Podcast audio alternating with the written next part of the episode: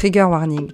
Avant de lancer cet épisode, il me semble important de vous avertir que nous abordons des sujets qui peuvent heurter votre sensibilité, réveiller des traumatismes ou vous mettre en état de stress. Prenez le temps. L'avantage d'un podcast, c'est que ça ne disparaît pas et que vous pourrez essayer de l'écouter une autre fois.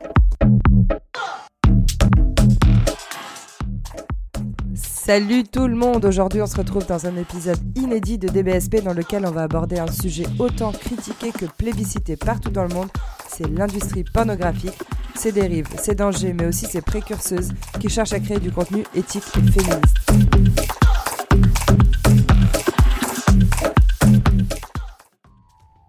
Pour commencer, il me semblait pertinent de revenir sur l'étymologie du mot pornographie et sa définition.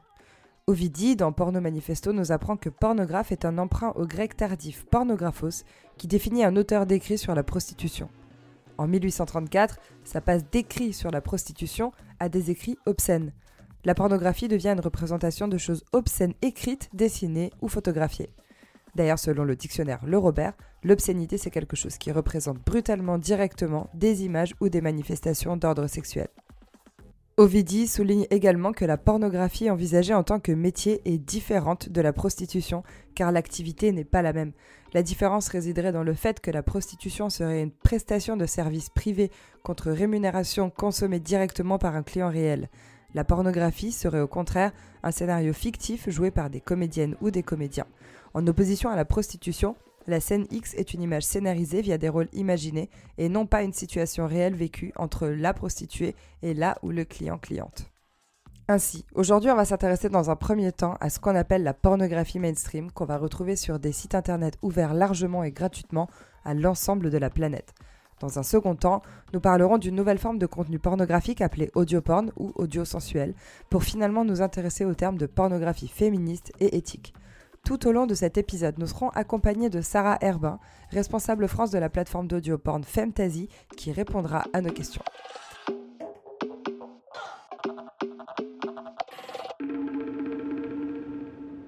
Sarah, bonjour et bienvenue. Merci d'avoir accepté d'être parmi nous tout au long de cette émission. Bonjour Emanuela, merci beaucoup de me recevoir. Je suis ravie d'être là. Comme tu l'as entendu dans l'intro, on va d'abord parler de pornographie en tant que violence faite aux femmes. J'aurais aimé savoir qu'est-ce qui t'a déplu toi dans la pornographie mainstream qu'on connaît toutes et tous? Euh, alors déjà moi à titre personnel, mais je, je, je, ne suis pas représentative de l'ensemble des femmes de la société parce que si je te dis pas de bêtises, donc un tiers des consommateurs de porno mainstream sont en fait des consommatrices, sont des femmes. Donc du coup ma réponse ne va être pas du tout être représentative de l'ensemble de la population, mais euh, moi j'ai jamais accroché avec euh, le porno mainstream. Ça m'a toujours mis un peu mal à l'aise avec cette idée de quand tu as fini de regarder, tu te sens un peu mal après, comme si tu venais de manger un McDo, tu sais que tu n'aurais pas dû manger et après tu, regrettes alors que sur le moment tu pensais que ça allait être cool. Donc déjà il y a toujours j'ai toujours un, petit sentiment euh, de culpabilité peut-être judéo-chrétien dans, le fait de regarder du porno, je ne sais pas.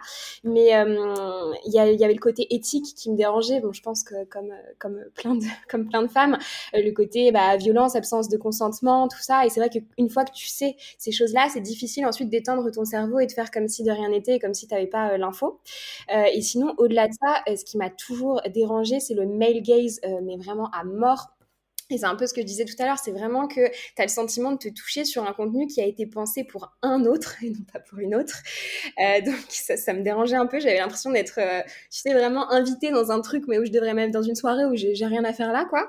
Euh, et, euh, et, aussi, le truc qui me dérangeait, c'est un peu le manque, comment dire, d'échelle ou de variation d'intensité. J'ai l'impression, et je peux me tromper, mais que, que, souvent tout est très très intense dans le porno, tout est très très hardcore, mais c'est pas forcément ce dont tu as toujours envie. Et je pense qu'en tant que femme, parfois on a envie de choses hardcore, parfois on a envie de choses plus vanille. On peut être un peu multiple, tu vois, dans, nos fantasmes, mais j'arrivais pas euh, à trouver le bon degré d'intensité selon, euh, selon mes humeurs euh, dans, le porno. Donc voilà, il y a un petit peu tout ça.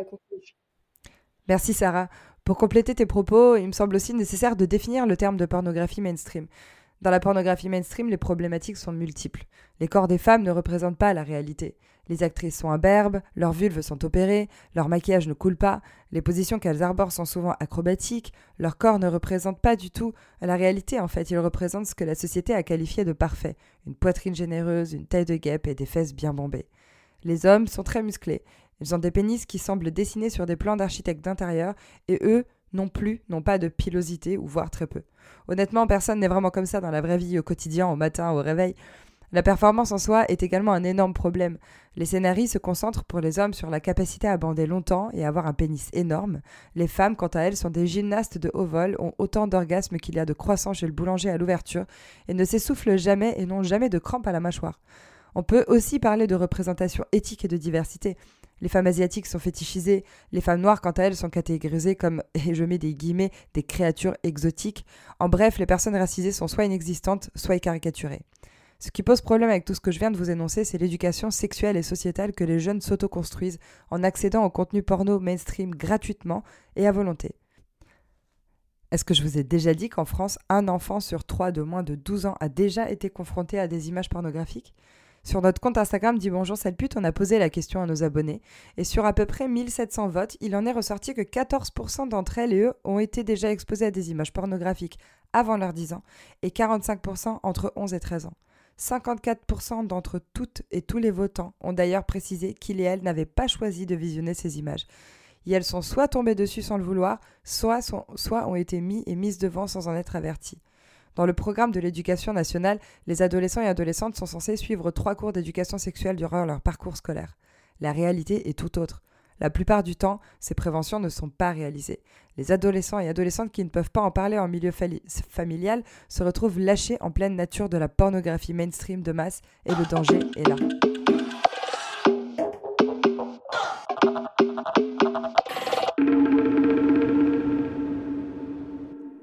Les quatre sénatrices, Annick Billon, Alexandra Borchio-Fontin, Laurence Cohen et Laurence Rossignol, souhaitent que la lutte contre les violences faites aux femmes dans la pornographie devienne une priorité pour le gouvernement.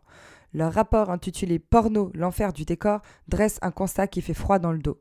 Sur les 19,3 millions de personnes qui se rendent chaque mois sur un site pornographique, 2,3 millions ont moins de 18 ans. Deux tiers sont des enfants de moins de 15 ans et un tiers ont moins de 12 ans. Selon la chercheuse Gail Dines, 88% des films pornographiques les plus téléchargés ou loués contiennent des violences sexuelles contre les femmes. Pour compléter la réponse de Sarah sur son ressenti vis-à-vis du porno mainstream, nous sommes aussi allés à votre rencontre dans les rues de Strasbourg pour vous questionner sur le sujet. Quand même un peu, il y a des images qui sont pas trop, euh, en fait, c'est plutôt pour les, pour les sombres, en fait, c'est vrai. Mais je regarde pas trop les pornos, en fait, j'ai vu quelques films euh, à l'époque, mais moi, ça m'intéresse pas trop, donc, euh, c'est vrai que dans ce point de vue, c'est plutôt, je pense, pour les mecs hein, que pour nous, les femmes. Mais bon. Je pense qu'il peut, il peut y avoir euh, deux trois, deux, trois trucs un peu, un petit peu hard, un petit peu choquants. Euh, et c'est toujours euh, une histoire aussi, c'est monnayé, donc forcément, on pousse toujours à aller plus loin, plus, plus sale, plus hard, quoi. Pour moi, euh, la surreprésentation en général est problématique parce que doit y en avoir un peu pour tous. Et pourquoi plus mettre en avant tel ou tel type de personne ou telle ethnie ou j'ai un peu du mal avec ça.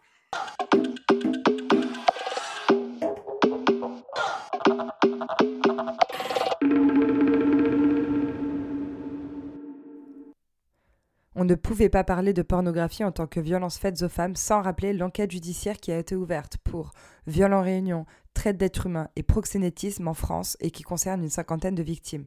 Dans ce réseau de proxénétisme et dans le cadre de soirées de French Bukake, à comprendre plusieurs hommes qui éjaculent sur le corps d'une femme, qu'elles étaient organisées par Pascal Opé. Un autre homme jouait un rôle déterminant dans le recrutement des victimes.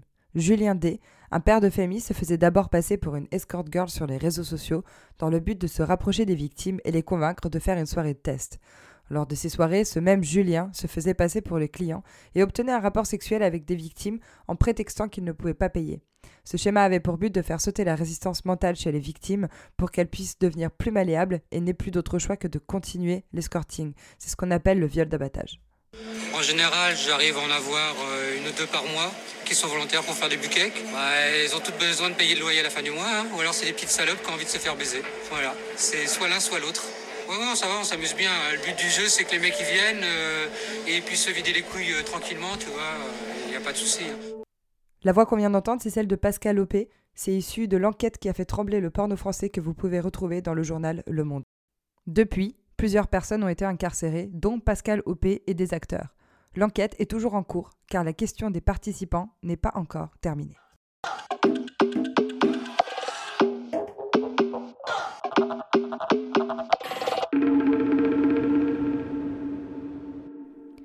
Il y a quelque temps, sur TikTok, on est tombé sur Libellule. C'est une travailleuse du sexe qui parle ouvertement de son métier. Largement censurée par le réseau social, son compte a déjà été supprimé plusieurs fois. Elle explique dans une interview donnée à Combini qu'elle adore son métier, mais qu'il y a beaucoup de changements à opérer dans l'industrie pornographique. L'industrie du sexe, il y a tellement de choses à faire dedans et tellement de choses à améliorer. Du coup, je me suis lancée et ça fait trois ans. Son objectif n'est pas de convaincre les gens qui la suivent de faire ce métier, mais plutôt de parler de son expérience en tant que travailleuse du sexe qui a choisi de gagner sa vie de cette manière. Malheureusement, en 2022, les femmes sont encore catégorisées comme des salopes quand elles parlent de sexualité, et davantage si elles ont fait le choix de travailler dans l'industrie du sexe. C'est parfois même une explication pour les agresseurs, comme on l'entendait dans la bouche de Pascal Opé tout à l'heure, une pute serait forcément OK. Tout ce que tu mets sur Internet reste sur Internet. Tu ne sais pas qui tu vends tes vidéos. À tout moment, tes vidéos, elles peuvent tourner. Dans tous les cas, ta mère, ton père, ton frère, ta soeur, tes cousins le sauront. Tu ne peux pas le faire en anonyme. Tes vidéos, elles peuvent fuiter dans tous les sites porno que tu peux trouver sur Terre. C'est pas un métier qu'il faut faire pour avoir confiance en soi. Il faut déjà avoir énormément confiance en soi pour le faire. Je n'ai jamais répondu à aucun message de femmes qui me demandent comment être travailleuse du sexe, de les guider, de les montrer. Ça s'appelle du proxénétisme et c'est interdit par la loi. Je parle beaucoup de mon métier, pas pour que vous ayez envie de le faire, pour que vous le connaissez, pour que vous soyez moins jugeant dessus et que vous compreniez un peu la démarche. Depuis la loi de 2016, ni l'exercice de la prostitution, ni le racolage public ne sont pénalisés. Le travail du sexe est une activité légale. Les TDS, à comprendre travailleurs ou travailleuses du sexe, doivent déclarer leurs revenus comme des freelances. Leur statut d'ailleurs est légalement reconnu comme celui de micro-entrepreneur. Chez DBSP, nous respectons les choix de chaque personne sexisée et ne le stigmatisons pas sur le choix du métier qu'ils et elles veulent exercer. Libellule en parle d'ailleurs très bien, toujours dans le même reportage Combini. Je me suis fait supprimer 5 comptes TikTok et 6 comptes Insta. Parce qu'en fait, euh, bah déjà, les abolitionnistes, c'est les gens qui sont contre les travailleuses du sexe. Et il y a même euh, une partie des féministes aussi qui sont euh, contre ça, contre les TDS. Ça faut en parler parce que c'est la réalité. Qui pensent que les femmes TDS, elles sont forcées et que ça dénigre leur corps et que le corps des femmes n'est pas un objet, ce qui est vrai. Et du coup, euh, les gens, ils viennent signaler mes stories, signaler mes publications, euh, parce qu'ils sont pas d'accord avec ce que je défends. Et euh, ce que je peux comprendre, t'es pas d'accord, bah, va-t'en, du coup. On bannit alors qu'il y a des gens qui déversent de la haine constamment sur leur compte et qui disent des trucs homophobes, racistes, transphobes, des trucs qui sont atroces. Et c'est OK pour les réseaux. Et moi, je suis une femme, je parle de sexe, c'est pas OK.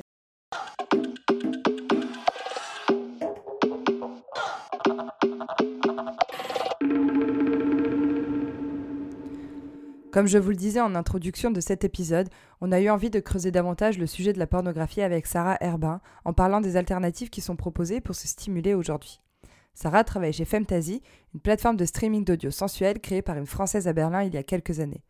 Femtasy, c'est parti d'une histoire réelle vécue par Julie, la fondatrice.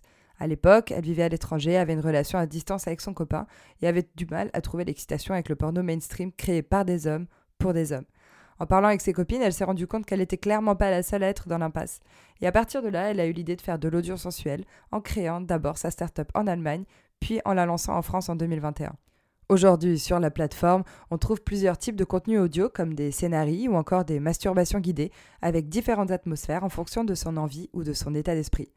Je dois avouer que la première fois que j'ai testé l'audioporn, j'étais un peu décontenancée. J'avais toujours connu la pornographie mainstream avec des corps parfaits et des scénarios vraiment gênants. D'ailleurs, je parle souvent d'audioporn et non pas d'audio sensuel et j'ai voulu savoir, Sarah, pourquoi est-ce que vous utilisez plutôt le terme sensuel que porno? Alors le mot, euh, le mot sensuel, pour être tout à fait honnête avec toi, on l'utilise euh, aussi pour euh, pouvoir contrer la censure, donc la censure sur les réseaux sociaux notamment, où on ne peut pas utiliser, ne serait-ce que le mot érotique n'est pas possible à utiliser. Donc le mot sensuel, c'est vraiment notre mot refuge quand on ne peut pas utiliser d'autres mots. On utilise ce mot sensuel, on n'a rien contre lui, hein, il, est, il, est, il, est, très bien ce mot, il est un peu flou, il est bien, mais donc c'est un peu notre mot censure. Par contre on s'est longtemps posé la question de est-ce que Femtasy c'est plutôt de l'érotisme ou du porno? Ça a vraiment suscité des débats en interne, plein de sensibilités différentes, plein d'avis différents sur le sujet. Euh, S'il y a eu ce débat, c'est notamment parce qu'il y a tout un imaginaire, voilà, tu l'as dit, euh, super négatif autour du mot porno, c'est la violence, c'est le male c'est le patriarcat, c'est un mot qui peut très vite être agressif aux oreilles, mais en même temps, faut l'admettre, qui reste très très excitant, on va pas se le cacher. Et en fait, après une petite période d'introspection, on s'est rendu compte que chez Femtasy, en fait, on est les deux. Parce que nos histoires et nos, euh, et nos masturbations guidées, elles sont de l'ordre de, l'imagination, de la sensualité et donc de l'érotisme. Par contre, nos sons, il faut être euh, là encore honnête, ce sont de vrais sons du sexe et donc c'est du pur porno audio. Et donc en fait, aujourd'hui, après cette petite phase euh, d'introspection, euh, on est en paix en fait avec cette question et on s'est rendu compte qu'on est les deux, qu'on est une plateforme d'audio érotique et d'audio porn, euh, du plus vanille au plus hardcore. Et en fait, on est presque fiers de cette dualité et de ce super grand écart, tu vois, parce que parce que voilà, comme comme je te le disais il y a quelques minutes, je pense que toi et moi, selon nos, moods, on peut avoir envie de porno au sens vraiment brut du terme, ou alors on peut avoir envie d'histoire, d'univers qui nous transporte, d'érotisme. Et je pense en fait, on ne devrait pas avoir besoin de choisir ou de rentrer dans une case. Et voilà, on, devrait pouvoir être les deux, quoi. Moi, il y a autre chose qui m'a énormément plu dans l'audioporn, c'est l'inexistence de la description des corps des comédiens et des comédiennes. À aucun moment on ne sait à quoi ressemblent les voix de la plateforme. En fait, on a justement que leur voix pour se faire une idée, et ça permet à chacun et chacune de nous de laisser libre cours à notre imagination. C'est vrai que les corps, ils sont jamais euh, décrits à l'intérieur euh, des audios. Bah, il y a une raison à ça, euh, c'est qu'en fait, nous, une de nos valeurs principales, c'est ce qu'on appelle la body neutrality, en, anglais vraiment la, neutralité des corps. Et si on a fait ça, c'est qu'on voulait vraiment lutter contre un phénomène qui pollue la vie de plein plein de femmes et peut-être de toi et moi aussi. C'est vraiment la self-objectification. Tu sais, c'est le fait que en plein rapport sexuel, parfois on a du mal à être dans le moment, à être dans notre corps, dans notre sensation, parce qu'en fait, on se concentre davantage sur euh, notre apparence euh, que sur nos euh, sensations. Tu sais, c'est un peu le truc comme si on avait un petit bonhomme à l'intérieur de notre tête qui nous regardait nous-mêmes pendant le sexe. C'est qu'on se demande de quoi nos seins ont l'air, s'ils pendent, si nos bourrelets on les voit dans cette position, si on a un double menton comme ça. Et, je pense que ça, ça pollue la vie d'énormément, d'énormément de femmes et c'est lié bah, là sur représentation euh, des corps, bon, bah, dans, le porno et ailleurs, on va pas, on va pas rentrer dans, dans le débat, mais donc du coup, euh, voilà, on, on, trouve que c'est super important, nous, de, de, jamais décrire les corps euh, physiquement, donc tu sais pas s'ils sont gros, tu sais pas s'ils sont minces, tu sais pas quelle est la couleur de la peau des gens ou la couleur de leurs cheveux, parce que en vrai, on s'en fout, et ce qui compte, c'est juste les, les, sensations, tu vois. Donc voilà, c'était l'objectif.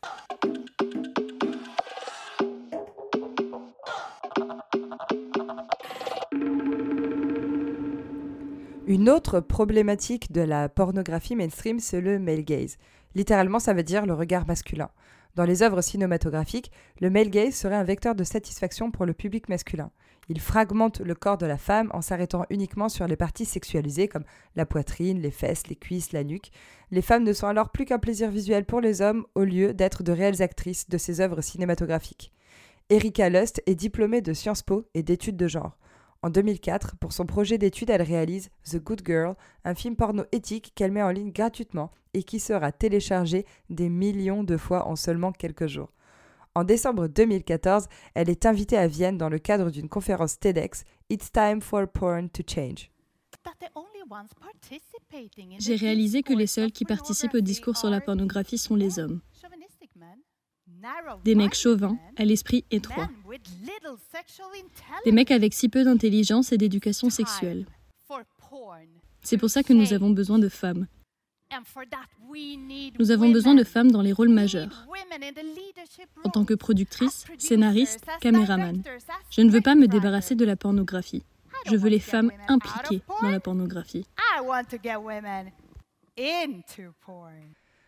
Dans l'introduction de King Kong Theory, Virginie Despentes ouvre son texte ainsi J'écris de chez les moches, pour les moches, les vieilles, les camionneuses, les frigides, les mal baisées, les imbaisables, les hystériques, les tarés, toutes les exclues du grand marché à la bonne meuf. Il s'agit là ni plus ni moins de female gaze. Elle s'adresse aux femmes qui n'ont pas de place dans la narration cinématographique ou littéraire. Les femmes banales, quoi.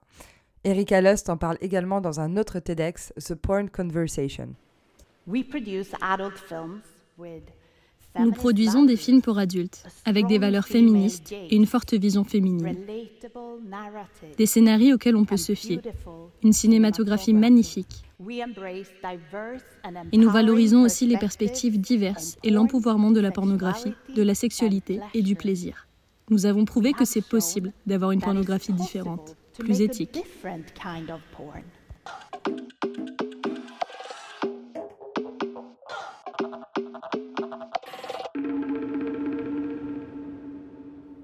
Bon, on arrive enfin à la partie que vous attendez toutes et tous, celle où on va se poser les questions de l'existence et la possibilité d'avoir accès à de la pornographie éthique et féministe. J'en ai d'ailleurs profité pour demander à Sarah ce qu'elle en pensait. Alors, je pense que chacun peut, avoir sa propre définition euh, selon sa, sa, sensibilité, bien sûr. Euh, la première chose, ça paraît super évident, mais je vais le redire quand même, c'est que pour moi, une pornographie qui est éthique et féministe, elle doit être 100% basée sur le consentement. Voilà, c'est évident, mais je, le redis. Euh, ensuite, je pense que si cette pornographie, elle est féministe, pour moi, elle doit être female-centric. Donc, elle doit être vraiment pensée pour euh, les femmes ou pour toutes celles et ceux qui s'identifient euh, comme telles. Parce que du contenu qui n'est pas vraiment pensé pour toi, bah, ça se sent direct. ensuite, au-delà de ça, je pense que cette pornographie éthique et féministe, ça doit être une pornographie kink positive. Pardonne-moi l'anglicisme, en tout cas, qui, laisse le choix, qui, qui juge pas. Et c'est une pornographie qui te dit qu'il n'y a pas de bon ou de mauvais euh, fantasme et que tu peux euh, te découvrir et te faire jouir sans que personne te dise euh, ce qui est bien de regarder ou d'écouter ou, mal. Et en fait, nous, c'est quelque chose qu'on essaye de faire chez Femtasy, c'est qu'en fait, on va, on va toujours questionner, booster, mettre un petit peu nos grains de sel, tu vois, dans, certains fantasmes, euh, notamment dans des fantasmes non féministes, par exemple, mais on va toujours les représenter, on va jamais faire euh, l'autruche, parce qu'en fait, à partir du moment où tu as un fantasme, euh, il, est légitime, il est valide, tant, qu'il est légal, hein, et donc il, mérite qu'on en fasse un, audio. Et en fait, pour, pour nous, c'est un peu ça, le, féminisme et le porno féministe, c'est un, un porno qui laisse le choix et qui valide et qui légitime les, envies de toutes les femmes. Quoi. Et ensuite, je dirais que mon, dernier point, au-delà de tout ça, c'est que si cette pornographie, elle est éthique, a priori, maintenant je, suis ouverte à ce qu'on me démontre le contraire, mais a priori, elle peut sans doute pas être gratuite euh, parce que euh, rémunérer les, contributeurs et les contributrices à leur juste valeur, bah forcément, ça a un coût. Euh, faire du contenu de, qualité, ça a forcément un coût. C'est intéressant ce que tu dis parce que quand on a sondé les abonnés des BSP sur le sujet, 72% d'entre elles et eux ont estimé que ça devait être gratuit. Alors déjà, euh, le chiffre, il est, il est assez euh, fou, quoi. Enfin, il est, il est ultra euh, parlant. et je, je, le comprends je, comprends et je pense que euh, déjà, si, je devais faire un constat global, euh, homme comme femme, je pense qu'on n'a pas forcément été habitué euh, à payer pour, pour ce genre de contenu. Et forcément, quand on n'est pas habitué à payer pour quelque chose, c'est plus difficile de le payer après. Je pourrais prendre l'exemple des médias, du, du, du, journalisme qui, qui lutte depuis plein d'années sur cette question. et c'est vrai qu'on a du mal à, à, accepter de payer pour lire des, des articles d'actualité alors qu'il y a du travail derrière. Et en fait, si on en revient au sexe, moi j'ai quand même ce, ce sentiment que en tant que femme, euh, c'est un peu contre-intuitif. C'est comme si ça allait pas de soi de dépenser de l'argent pour du sexe et encore moins pour son propre plaisir. C'est comme s'il y avait quelque chose de super tabou à, investir dans son plaisir, à investir euh, dans soi-même. Alors le seul, euh, la seule exception qu'on pourrait trouver à ça, c'est les sextoys parce que je pense que quand même, euh, il y a de nombreuses femmes qui sont ouvertes à dépenser de l'argent pour euh, des sextoys, mais c'est pas tout à fait pareil parce que ça reste un objet physique. Euh, et donc, du coup, accepter de payer pour du sexe, pour son plaisir, et, encore plus pour quelque chose d'intangible, pour un service, je pense que c'est pas facile à, à accepter, c'est pas, pas facile à c'est pas facile à, à, développer comme, comme cheminement euh, personnel. Mais moi, ce que j'aurais envie de, dire à ces femmes, c'est qu'en fait, euh, réussir à investir en soi, en son plaisir, bah, ça peut carrément être une des clés vers la liberté. Ça peut être ça peut être super super libérateur et il y a vraiment cette idée pour moi que si on veut passer de, de simples euh, objets de désir un peu passifs à des femmes euh, qui, qui, désirent activement, à des femmes désirantes, bah ça peut aussi passer par là. Je dis pas que ça passe seulement par là, mais ça peut aussi passer par dépenser de l'argent et investir en soi et en son plaisir et dire euh, ok j'en ai envie et je le fais et de façon totalement unapologétique c'est pas un énième abonnement à une salle de sport c'est pas euh, une injonction pour devenir euh, une meuf plus stylée au lit pas du tout c'est juste je le fais parce que euh, ça me fait plaisir et j'ai pas besoin de raison de plus quoi en dehors de ce que dit Sarah, il faut savoir qu'une grande quantité des vidéos pornographiques que l'on peut retrouver sur les plateformes mainstream sont des vidéos volées ou piratées. Elles se retrouvent sur des plateformes grand public sans le consentement des personnes qui ont tourné ou monté les films. Ainsi, pour payer du contenu pornographique féministe et éthique, c'est aussi soutenir des initiatives qui ont du sens, qui essayent de renverser le male gaze et les violences faites aux femmes en proposant du contenu inclusif, engagé et respectueux du consentement des protagonistes. Dans la table ronde Révolutionner l'intime pour un futur désirable sur Web Today, Olympe de G fait une comparaison qui m'a beaucoup parlé. C'est un peu comme la bouffe le porno en fait. Hein.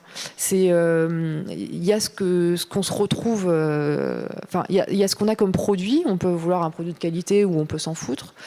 Euh, mais il y a aussi tout ce, enfin toute la production derrière. c'est-à-dire que quand on achète bah, de la bouffe à bas prix industriel, on peut, on peut se dire que ça va être lié par exemple à l'élevage intensif d'animaux, etc. Bah, en fait, le, porno, c'est la même problématique. Quand c'est gratuit, il y a une industrie derrière qui est souvent maltraitante et très problématique. On l'a vu là, avec l'affaire Pascal Opé il n'y a, pas si, euh, ouais, y a, pas si longtemps, qui a fait un énorme dossier dans le monde. Il y a un truc qui m'a toujours dérangé dans la pornographie mainstream, c'est les scénarios hyper glauques, mal joués, avec des jeux d'acteurs et d'actrices dramatiques. Honnêtement, ça me fait sortir du truc en deux secondes et après c'est clairement fichu pour me remettre dedans.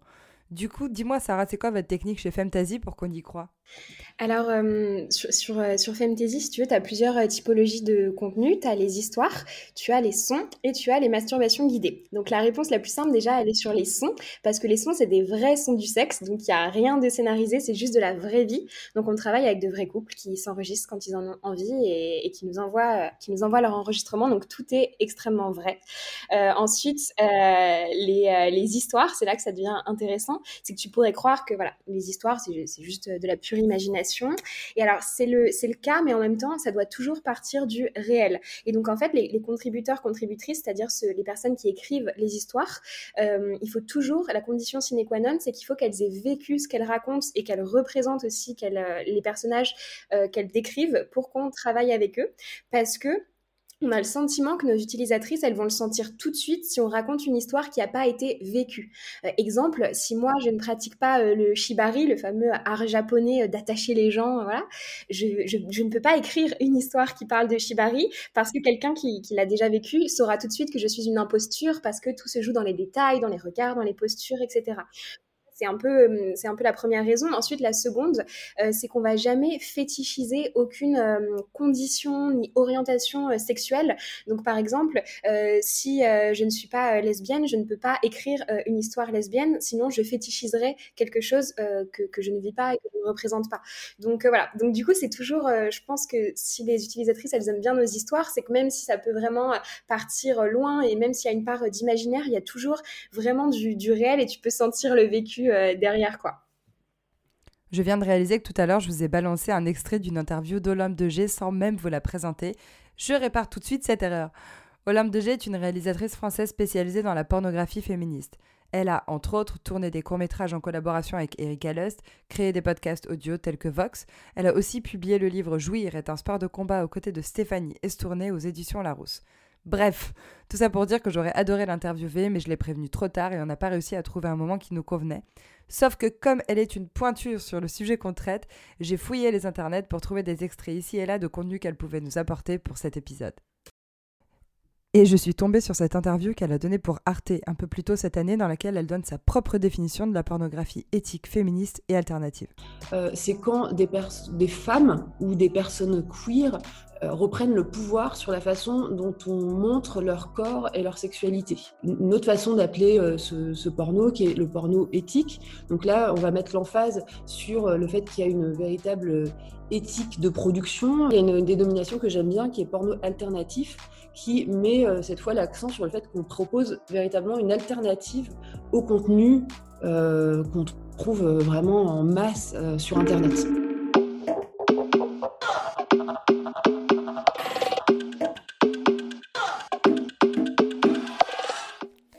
Et voilà, on arrive déjà à la fin de cet épisode consacré à la pornographie dans son ensemble. Force est de constater que la pornographie mainstream telle qu'on la trouve sur une multitude de plateformes de streaming vidéo est une violence faite aux femmes et que les images véhiculées sont dangereuses. L'éducation sexuelle est un sujet primordial dont il est important de se saisir le plus tôt possible dans le cadre d'interventions en milieu scolaire, de discussions dans les cercles familiaux et proches et via des structures associatives d'écoute. Ça commence dès le plus jeune âge, avec la sensibilisation au consentement dans son ensemble. J'espère que cet épisode aura également attiré votre attention sur l'émergence d'alternatives à la pornographie mainstream, comme l'audio sensuel ou l'audio porn. On a parlé de Femtasy, mais nombreuses sont les autres plateformes digitales, pour ne citer que Vox, Cox, Control X, Le Son du Désir, Sound Pleasure. La pornographie ne cessera probablement jamais d'exister et nous avons le pouvoir de repenser le contenu alternatif, éthique et moins phallocentré que nous voulons consommer. Avant de terminer, je souhaite remercier toutes les personnes qui ont contribué à l'écriture de cet épisode. Lily Laura, Léa, Rafi, Rami, Camille, Chiara, Dorélis, Marion. Je souhaite également remercier Sarah Herbin de Femtasy qui a accepté de répondre à nos questions. Et puis merci à toutes ces femmes qui se battent quotidiennement pour nous aider à nous stimuler éthiquement. À bientôt tout le monde.